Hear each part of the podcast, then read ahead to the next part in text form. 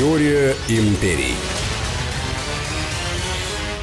Здравствуйте, друзья. Это программа «Теория империи». Сергей Судаков. И Анна Шафран. Здравствуйте. Мы проводим параллели между Древним Римом и Соединенными Штатами Америки, потому что, известно, вторые были построены по образу и подобию первого. И если мы знаем, как проистекала история когда-то, можем, соответственно, предполагать, как будут развиваться события сегодня и в будущем. Совершенно верно.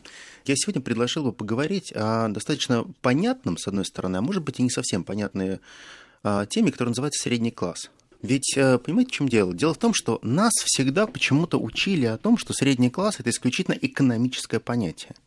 А у меня э, сложилось некоторое другое впечатление.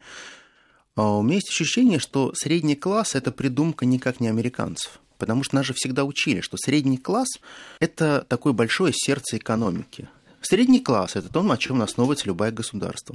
Средний класс – это те люди, кто платят большие налоги. Вы никогда не задумывались, откуда вообще пошел средний класс? Почему вот пошло именно разделение на средний класс, а на кого еще? Так вот, э, для этого я считаю, что было бы очень здорово вернуться примерно на 2000 лет назад и постепенно разобраться, а откуда берется само понятие средний класс – очень как-то некрасиво, когда есть первый класс, есть второй класс, есть средний класс. То есть он не относится ни к кому, получается. То есть он где-то в воздухе висит.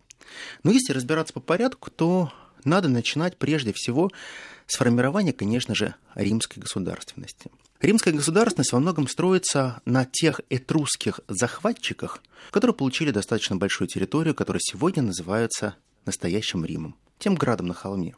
Вот эти захватчики, воины, они попросту присвоили себе определенные титулы, которые относились к рожденным богами.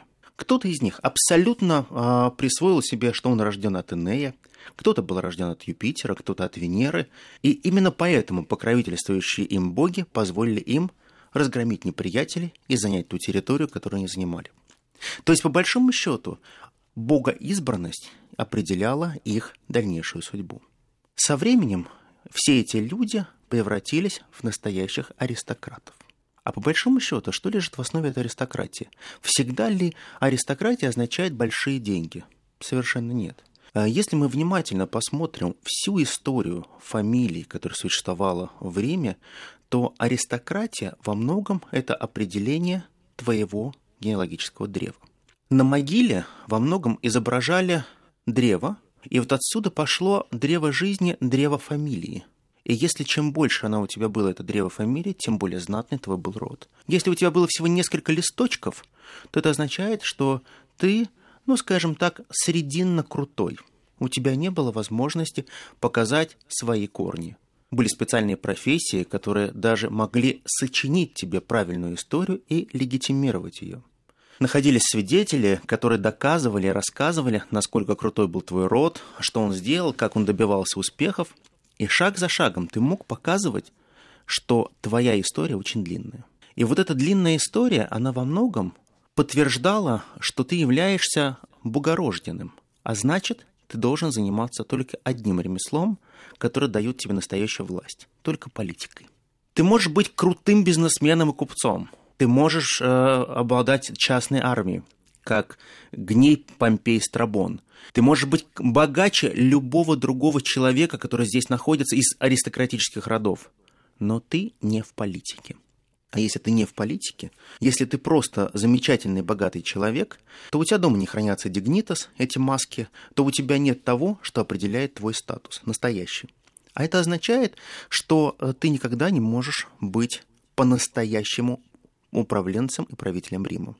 И вот отсюда рождается определенное отличие, которое во многом в России стирается. У нас почему-то очень часто нобели или нобилитет сравнивают с аристократией в Риме, а это неправильно. Нобилитет – это человек, который удостоился определенного признания в своей профессии, в ремесле, чем бы он ни занимался.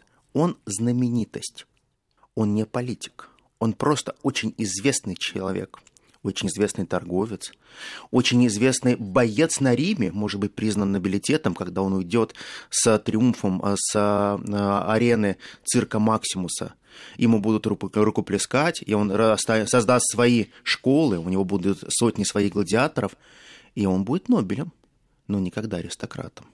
Тогда же происходит принятие того, что все нобилитет, они начинают очень сильно конкурировать с аристократами. Они хотят также войти в политику. Они хотят стать частью большой политической системы. Ну зачем аристократии что-то менять? Позже, забегая вперед, я скажу, что исключительный статус, кто такой аристократ, это будет статус сенатора. Вот если ты не сенатор, ты не аристократ, ты кто угодно. Ты нобилитет, ты просто народ, ты человек, который выходит из одной из трип. Но ты никогда не являешься тем, кто повелевает другими в этом мире. И вот здесь кроются одни интересные вещи. Существует а, большое так называемое популис, население Рима, которое состоит из свободных и рабов.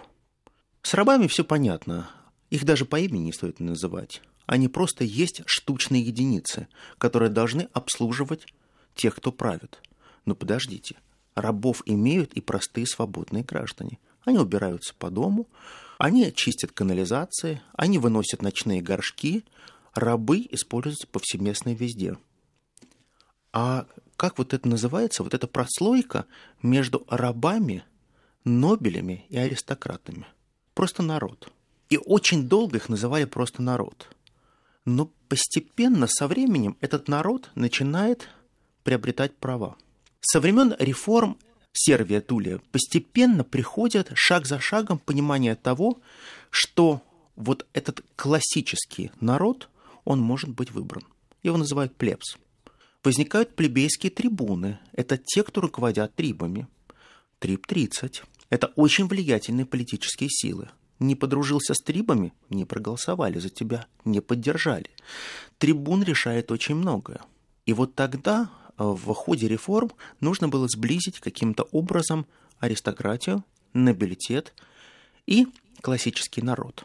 Народу дали право голосовать, народу дали право выбирать своих трибунов, народу дали определенные права, но эти права были очень ограничены потому что им сказали, что ваши права заканчиваются ровно там, где вы можете избирать себе местное управление. Все остальное – это назначение в Сенат, попадание в Сенат – это не вашего ума дело. Но мы дадим вам возможность стать консулом. Вы можете стать правителем Рима со временем. И это означает, что в какой-то момент Рим пошел на сделку и разрешил так называемую, пришел к концепции управляемой демократии. То есть, по большому счету, аристократы – и Нобели, они определяли, кого следует из трибунов избрать. Потому что избирали не просто самого движенца, а избирали исключительно того трибуна из народа, из плебса, плебея, с которым были навязаны очень хорошие отношения. Человек, который имел хорошее состояние, и человек, который имел уже своих клиентов. И вот те люди, которые выдвигались из народа, они получают название средний класс. И вот эти средний класс, который способен управлять другими людьми, они начинают культивироваться в Риме. Я напомню, обычный народ средним классом не назывался никогда, только управленцы от народа. Вот этих управленцев от народа, они растут постепенно, их становится достаточно много, и эти управленцы от народа, они постепенно начинают говорить о том, что шаг за шагом надо выстраивать новую систему, социальную систему. Но эта социальная система, она выстраивается только же исключительно на избранные слои, на избранные зоны проживания, на избранные районы Рима. Ведь Рим никогда не заботило, как живут провинции. Они выстраивали акведуки чудесные, дороги и канализации только там, где жили ветераны Рима. Вот когда вам рассказывают о том, что вот Рим пришел в Испанию, построил чудесные акведуки, и народ Испании просто ликовал, вот относитесь к этому со скепсисом. Посмотрите, сначала Рим завоевывает эти земли, потом Рим размещает там свои войска, да, ветеранов, которые были распущены, а эти ветераны для себя строят то, к чему они привыкли в Риме. То есть, по большому счету, Рим всегда все делает для себя. И вот эти ветераны, которые начинают жить за территорией Рима, они начинают со времени называться как средний класс, потому что они являются господствующим классом по отношению к той стране, куда они пришли. Многие говорят о том, что а как же так? Классические принципы среднего класса. Посмотрите пирамиду Маслоу, посмотрите того же Артура Бентли. А, ребят, мы все читаем историю, мы знаем социологию, мы знаем, как исчисляется средний класс. Американцы даже придумали очень хорошую а, доктрину, как разделить средний класс. Смотрите, вот э, в классическом делении любой американец в любом социальном университете вам скажет, что есть очень простое деление на классы. Первый класс, ниши, они называют пролетариат. Второй класс – это низший средний класс, low middle class. Потом средний класс, потом идет upper middle class, потом идет high class, высший класс, потом идет элита, а потом идет знак вопроса. Всегда знак вопроса. А теперь давайте вернемся во времена Августа, во времена Клавдия правления. И что мы видим?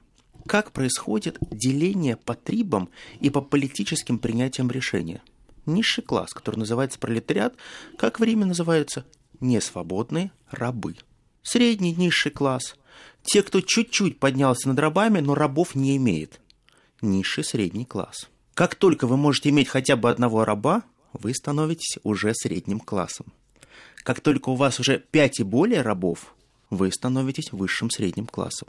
Когда у вас сотня рабов и больше, когда у вас сотни югертов земли, вы становитесь высшим классом. Сергей, а ты не помнишь ли случайно эквивалент, э, сколько стоил раб в Римской империи, в Древнем Риме, в переводе на сегодняшние деньги? Это примерно а, сколько? Ну, если мы считали же, мы говорили, от 5 до 20 тысяч долларов. Это собственность. Но когда в моменты войн проходили, то рабы обесценивались до такой степени, что их можно было купить примерно, ну, где-то долларов за 150. Их просто очень много. Рынок пере, переполнен, прошла война, пригнали тысячу рабов. Демпинговая цена, что практически там за 20 тысяч могут тысячу человек отдать, 100 человек. На самом деле цена была не низкая. По большому счету 5 тысяч там, или 20 тысяч за обученного раба – это очень дорогие вещи были. Самые дорогие рабы – это рабы-преподаватели. Это те, кто могли вам а, что-то научить вас. Это те, которые несли знания. Вот это был а, самый-самый дорогой раб. А если он до этого уже в какой-то семье поработал, то его можно было спокойно там тысяч за 50 долларов продать. И купили бы. По цене дома можно было купить раба. Дом примерно так и стоил. То есть, ну, небольшой домик, мы, конечно, не говорим об этих палациях роскошных. Вот примерно так они и стоили, эти рабы. Кстати говоря, в Штатах рабы стоили гораздо дешевле потом. Человеческая жизнь не стоила вообще ничего. В среднем раб стоил 50 фунтов. А. Это как что, например? 50 фунтов, ну, это, если перевести в современные деньги, ну, это где-то порядка долларов 800 там, ну, тысяча долларов. То есть разница очень приличная, то есть в разы отличались. А, например, если ты хотел брать белого раба, ирландца, которых Кромвель насильно ссылал туда, в качестве рабов продавал, то Кромвель был готов их продавать по 5 фунтов в 10 раз дешевле, чем черного раба. Только возьмите их. Вот как раз из них появляется, мы сейчас будем поговорим о них, появляется такое понятие, как сервенты, служивые или обслуживающие. Потому что все бродобреи, все работники во всех общепитах и так далее были белые исключительно изначально, потому что они не травили своих посетителей, они могли побрить э, гладко и не перерезать глотку, потому что когда черных ставили на управление или, или поднос еды, они постоянно травили, кроме шуток. Они подсыпали все, что только можно будет в еду, потому что ненависть к белым была такова, что ну, ее невозможно было преодолеть. И не дай бог было черного нерожденного на континенте поставить в обродобрейню. Заканчивалось только плачевно, перерезанием э, горла. Но американцы также поняли одну простую вещь. Вот самые страшные и оскорбительные слова, которые были в Риме, когда ты хотел про какого-то богатого человека сказать, тебе спрашивают, а как вот, что ты можешь о нем сказать? Хороший человек, плохой. Можно было сказать, М, он из новых. Вот если ты с придыханием отвечал из новых, то это гарантированно говорили выскочка, который недавно заработал огромные деньги, которого рано или поздно мы сожрем. Потому что сейчас он вспыхнул, а завтра сгорит как спичка. Ну, к таким людям, конечно же, относятся и относился всегда про, э, Гай Марий, про которого мы рассказывали уже. Его всегда называли Италик, и выскочка, и человек из новых. До конца последних дней Римской империи, до ее конвульсии, самое страшное быть, было быть новым человеком. Как клеймо. Проходили годы, твои дети занимали определенное положение в Риме, но ничего не менялось. Ты все равно был новым человеком. Мы прервемся на несколько минут, небольшая пауза, продолжим. А, мы сегодня говорим про средний класс, мы говорим о формировании классового общества в Риме и в Соединенных Штатах Америки. Мне кажется, было бы интересно а, посмотреть, какие идеи были перенесены Соединенными Штатами Америки и из Рима. Ведь Соединенные Штаты Америки прекрасно понимают, что для того, чтобы обеспечить себе определенный быт, нужно было а, четко классифицировать то общество, которое существовало. Первое общество, которое появляется в Соединенных Штатах Америки, это первые переселенцы, это колония Массачусетского залива, это а, те переселенцы, которые занимают а, побережье сегодняшнего Нью-Йорка. Они шаг за шагом начинают формировать некую политическую элиту – Политическая элита формировалась исключительно из религиозной элиты. Я напомню, что вот классическое деление существует на определенные типы элит. И именно американцы придумали а, такое классическое деление элит, а, украв это деление у греков и римлян, в основном у римлян. А высший тип элиты – это, конечно, политическая элита, на втором месте находится духовная элита, на третьем месте находится финансово-экономическая элита, на четвертом а, месте находится культурная элита, на пятом месте находится преступная элита, гангстеры по большому счету. И на шестом месте, когда мы сейчас это говорим, это называется академическая элита. Но сам статус формирования элит э, за все время э, Соединенных Штатов Америки будет меняться. Когда-то академическая элита будет перемещаться и на третье место, когда-то религиозная элита будет опускаться, ее место будет занимать преступная элита. Первенство, именно политическая элита, будет всегда сохраняться. Меняться могут любые другие классификации элит, но никогда не политическая элита. Потому что это те управленцы, которые пришли и начинают формировать свой правящий класс. Ну вот получается здорово. Если страна свободная, ее захватили практически колонизаторы, бандиты, люди, а, которые бежали от а, булы папы, квакеры, всевозможных ветвей протестанты, те люди, э, которым не было места в Старой Европе, они вроде бы должны быть все равные, потому что они приходят на эту равную землю и строят град на холме. Это к тому, что один из столпов либерализма Америки – все равны перед Богом и все равны перед законом. О да. И вот тогда начинает формироваться правящий класс, который начинает формировать для себя некие привилегии. Правящий класс не может быть подсуден. Но его нельзя просто обвинять потому что он что-то делает не так. Человек, который избирается в мэры, он получает 100-дневные каникулы от критики. Его запрещено критиковать первые 100 дней. Вот это то же самое, что сейчас существует с избранием президента. Существует так называемые 100 медовых дней, когда избирается президент новый в Штатах. Формальное правило для средств массовой коммуникации для всех. Его запрещено критиковать 100 дней. Я не знал, что это прям запрещено критиковать. Это считается просто вульгарно, если человек пришел только э, на свой пост, а ты начинаешь говорить, эх, а что же он творит? Вот это считается крайне непрофессионально с точки зрения журналистов, потому что существуют правила, которые были установлены еще первыми переселенцами, когда формировались первые форты, а первые управленческие структуры, когда происходит определенное деление. А деление происходит очень просто. А принцип восьмерых – Каждый кусок земли, который осваивают американцы, они делят примерно на 8 частей. В голове каждой из этих восьми частей находится либо лендлорд, либо граф, либо в тех э, землях, где а, можно было а, признать а, их по, по другому статусу, то ставят баронов. Это в зависимости от тех управленцев, кто приходит из какой страны. Смесь была очень разная. Были англичане, были голландцы, были французы, и каждый пытался определить свое территориальное деление. И вот отсюда появляется классическое деление на районы, которые сейчас в Америке называются графства. Это наши муниципалитеты. У каждого э, есть свой надел, он им управляет, это его земля. Они могли дарить друг другу землю, проигрывать ее в карты, они могли выигрывать эту землю, они делали все, что с ней хотели. То есть, по большому счету, это такая большая пиратская группировка, которая захватила огромный кусок земли и начинает ей распространяться и распоряжаться как угодно. Но самое страшное, что было для всех новых переселенцев, это наличие огромного количества рабов. И тех рабов, которые постоянно бежали. Примерно 5-10% рабов, которые привозили на континент, они находились в бегах. А как вы думаете, а где они находились, эти индейцы? Где, где они находились, вот эти все чернокожие? Конечно, у индейцев. Они бежали только в индейские племена. Индейские племена принимали их с удовольствием. Со временем обучали их даже своему языку, чтобы они могли понять друг друга. Они проживали там, и каждый раз они устраивали набеги и восстания. Вот почему-то нам в истории никогда не показывают, а как объединялись черные с краснокожими и как они воевали против белых. Ведь война шла партизанская постоянно. Нам никто не рассказывает, что невозможно было из пункта А в пункт Б доехать а, без военизированного а, небольшого отряда. Индейцы нападали, грабили и разбегались. Всегда с черными. Потому что а, все африканцы, выходцы с африканского континента, они были более мощные, и их использовали как тягловую силу, чтобы то, что а, было награблено, можно было легче унести. И очень хорошо у них происходила такая кооперация. Со временем э, пришло понимание того, что общество, которое было сформировано в Соединенных Штатах Америки, оно очень четко разделено. Джон Уинтроп, основатель первой колонии, он очень четко заявил в первой своей проповеди.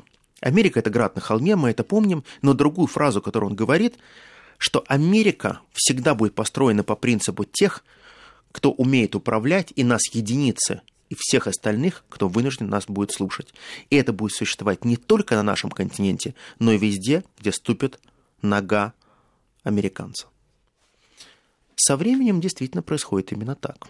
Соединенные Штаты Америки а, к уже а, к полноценному формированию 13-й колонии, они начинают формировать классовое общество. Мы и они. Все те, кто вначале а, метко стрелял, больше убивал и мог отжать себе большее количество земли, становятся политической элитой. Политическая элита становится абсолютно клановой в системе Соединенных Штатов Америки. Они выдвигаются, только из них люди выдвигаются на судейские должности, только из них люди получают должности мэров и губернаторов, только из них э, избираются э, члены парламента, и никто другой туда пройти не может. А как же вся свободная страна, и где эта большая свобода, ради которой люди пришли? Вот вся большая свобода, она постоянно находится в бурлении. Если мы посмотрим а, восстание Бекона, мы посмотрим, как решался вопрос с правосудием. Например, а, если сажали кого-то из сына, например, какого-нибудь а, так называемого аристократа, то он а, мог находиться в тюрьме а мог находиться в частной тюрьме, а мог находиться дома под домашним арестом. А что такое частная тюрьма? Ой, это очень здорово. А частная тюрьма – это абсолютно то же, что Америка также заимствует у Рима.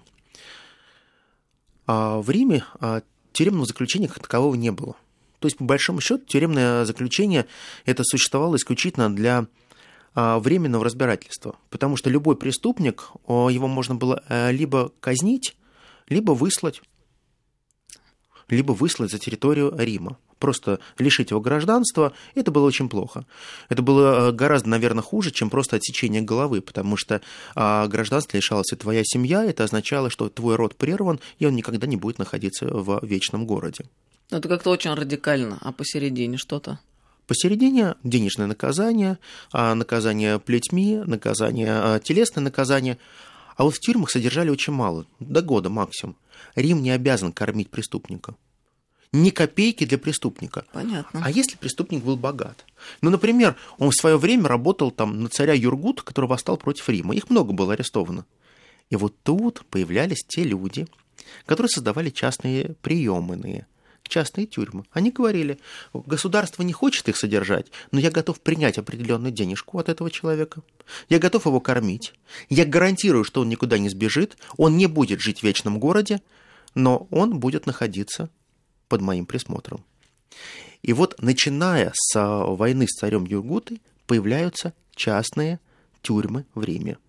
А это что были за условия? Там более-менее комфортные для того, чтобы просто любой, человек себя... Любой, любой каприз за твои деньги. Mm-hmm. Вот у тебя есть деньги. А, примерно стоимость проживания в такой тюрьме, она обходилась год примерно как стоимость хорошего дома на Палантине. То есть э, хороший дом где-то стоил 1060, а если мы это переведем, динариев, если мы это переведем в современные деньги, то в среднем дома, такие хорошие дома, где-то стоят полтора-два миллиона долларов. Вот ты примерно полтора-два миллиона долларов готов заплатить, и год жизни ты можешь жить в такой тюрьме. За все отдельные услуги ты должен заплатить. Горячая вода, одежда, гитеры, мальчики гитеры, все что угодно. Вот любой каприз за твои деньги. Но тебе давали в 10 раз завышенную цену за все. Гетера стоит столько-то, для твоих услуг она будет столько-то. Хочешь? Пожалуйста. И те богатеи, те, кто не имел римского гражданства, они попадали в такие частные э, тюрьмы, и они обогащали тех, кому было позволено содержать эти тюрьмы. И американские частные тюрьмы, их содержали только власть имущие. Брат губернатора, человек, который э, мог каким-то образом пойти во власть, брат сенатора. Например, там очень э, известные э, случаи, когда даже жены крупных сенаторов были очень известными бизнесменами, содержали частные тюрьмы. То есть никакого свободного рынка, ты хочешь сказать? Вот так вот. Нет, а так бы, представляешь, берешь коммуналку, делишь, ставишь клетки на окна, и все. Да нет, на самом деле вот эта идея была а, очень понятная. А частные тюрьмы, кстати говоря, они были очень распространены в Соединенных Штатах Америки, и прежде всего это было обеспечение охраны. Потому как а, вытаскивали человека из тюрьмы на раз, вот просто на раз. Мы, мы посмотрим, почитаем историю, условно говоря, а, обвинили какого-нибудь там Смитерса, посадили в тюрьму за дебоширство, стрельбу в баре и за то, что он прострелил голову бармену. Но он был пьян, он просто хулиганил, ничего плохого-то не делал, просто полил, а его взяли, арестовали, в тюрьму посадили. Как происходит решение данного вопроса? Собираются человек 300 с ружьями и идут отбивать его из тюрьмы. Невозможно было бить свободных граждан. Их можно было применять против них палку, но нельзя было применять оружие. Это очень четкое правило было. Поэтому а, охранники, они не могли выстрелить в толпу, потому что это мгновенная смерть для охранников. Толпа подходила и говорила – Смитерс находится в вашей тюрьме. У вас 15 минут, чтобы нам его выдать. Если не выдаете, мы берем штурмом тюрьму и его забираем. Он один из нас. Всегда открывали двери, говорили, вот ваш заключенный, всего хорошего, до свидания. Если кто-то пытался сопротивляться, много историй таких а, описано, когда, например, шериф достал шпагу. После этого шериф был убит, а труп его не смогли опознать. Всегда заканчивалось одной историей. Не, то есть классическое беззаконие. Но уже после, а, наверное, знаменательных событий войны за э, независимость надо было определять, а как же дальше двигаться с этими ребятами. Ведь понятно, что вот есть масса рабов огромнейшая, есть индейцы, а есть свободные граждане. Вот как их классифицировать? Кто они такие? Просто народ. Аристократы их называли сброд. Многоязычный сброд. И вот тогда создаются определенные критерии. Что такое средний класс по-американски? Это принятие не закона, понятия жизни общины, это принятие общей веры или столпов этой веры, а также сносное знание языка. Именно сносное знание языка. Сносное языка, ну, это означает, что ты примерно знаешь слов 300, и ты, в принципе, этими словами можешь показать на предметы. Это уже тебя относит к тому, что называется средний класс – этот средний класс американцы также начинают классифицировать. Классифицировать среди тех, кто обладает имуществом, и тех, кто не обладает имуществом. Вот если ты не обладаешь имуществом, то через сто лет ты не относишься к среднему классу. И вот тогда же рождается классическая концепция триада, о которой мы говорили, владеть, пользоваться и распоряжаться. Соединенные Штаты Америки выбирают один простой принцип. Если свободный человек с собственностью, он является средним классом, то средний класс – это тот, кто полноценно участвует в управлении. А как сделать так, чтобы этот средний класс был максимально мобильным? Надо создать систему, чтобы рынок формировался, в том числе земли, жилья, исключительно из пользователей, но не владельцев. Вот смотри, в России, в Советском Союзе всегда был сформирован класс владельцев. Для нас обладание имуществом – это высшая ценность. Землей, домом, квартирой, машиной и так далее. А 87% американцев, они являются пользователями. У них нет собственности.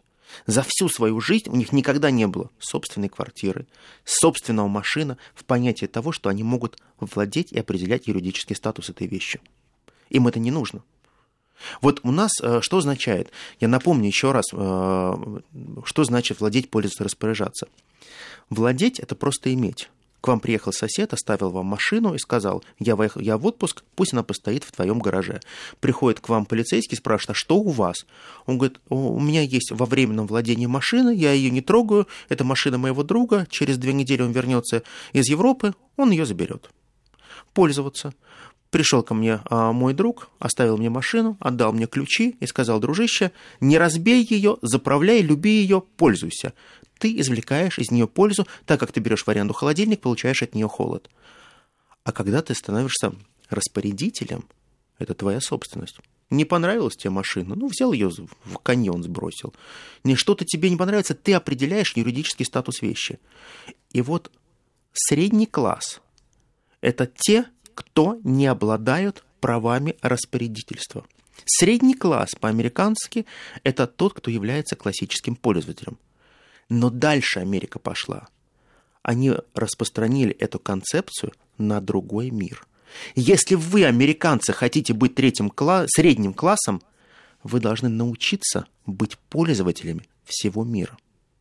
Вы должны использовать блага другого мира, потреблять их но не обладать этими странами, которые вы высасываете. Какая интересная концепция. Ты очень интересно сформулировал, Сергей. Вроде бы те вещи, о которых мы много и давно говорим, а с другой стороны, если переформулируешь, совершенно другую коннотацию приобретает. Да, просто, понимаешь, очень, очень многие получается так, что не обращают на это внимания. Ведь, посмотри, приходят американцы в, на Ближний Восток. Мы же прекрасно понимаем, что они курируют огромное количество персидской, в Персидском заливе э, нефти. Понятно, что они курируют, понятно, что они определяют, а, как и куда продавать эту нефть. Понятно, что они давят на своих так называемых малых союзников, но они же не являются владельцами. Они же не являются формально распорядителями, они являются пользователями. Однако этот статус пользователя весьма силен. Да, ты понимаешь, сколько тебе это дает? Ты ничего не затрачиваешь. Какие налоги? Зачем тебе за эту землю налоги платить? Зачем это не, не твоя головная боль? Живи сегодняшним днем. Все американцы исходят из определенного э, опыта. Живи сегодняшним днем, потребляй другие нации. Переносимся в Рим. Римский класс, средний класс начинает формироваться тогда, когда Рим начинает потреблять другие земли. Когда они начинают потреблять дальнюю Испанию, когда они начинают потреблять Галлию, длинноволосую Галлию, дальнюю, заальпийскую Галлию, когда они потребляют Испанию, когда они присоединяют Сардинию, Сицилию, когда они забирают себе Малую Азию – они начинают быть теми, кто потребляет то, что производят другие нации, не владея ими полноценно. Ребята, мы сохранили ваш суверенитет. Вы формально свободны свободны свободны. Мы оставили у вас язык. Но хотите с нами общаться? Учите латынь. Хотите быть полноценными? Э, используйте наше право. Ну как, тогда это называлось римское право, сейчас называется это международное право. А теперь смотрите в Америку. Ничего не напоминает? Хотите получить хорошее образование? Учите английский язык. Хотите, чтобы с этим образованием вас признавали? Поступайте в американские вузы. Хотите, чтобы вы были успешны? Вы должны жить в нашей концепции и по нашему праву, потому что мы трактуем наше право так, как нужно нам. И вот эта концепция среднего класса, которую навязывают нам, это не экономическая концепция – это концепция постоянного захвата новых и новых национальных государств. Потому что средний класс – это то, что было в Риме. Средний класс – это то, что перешло у первых переселенцев. И средний класс – это является тем, что заставляет другие нации добиваться статуса среднего класса, а этот средний класс получается только тогда, когда они живут по стандартам, придуманными американцами. Ведь в каждой нации существует свое деление на высшие классы, на нобилитет, на аристократию, на демос, народ, на тех или иных всадников, трибунов. Все это есть. Но у каждого существует своя классификация. Но только американцы являются теми судьями, которые определяют, когда им свистнуть свисток. Только они определяют критерии, которые они создали и которые называются критерии хорошей жизни.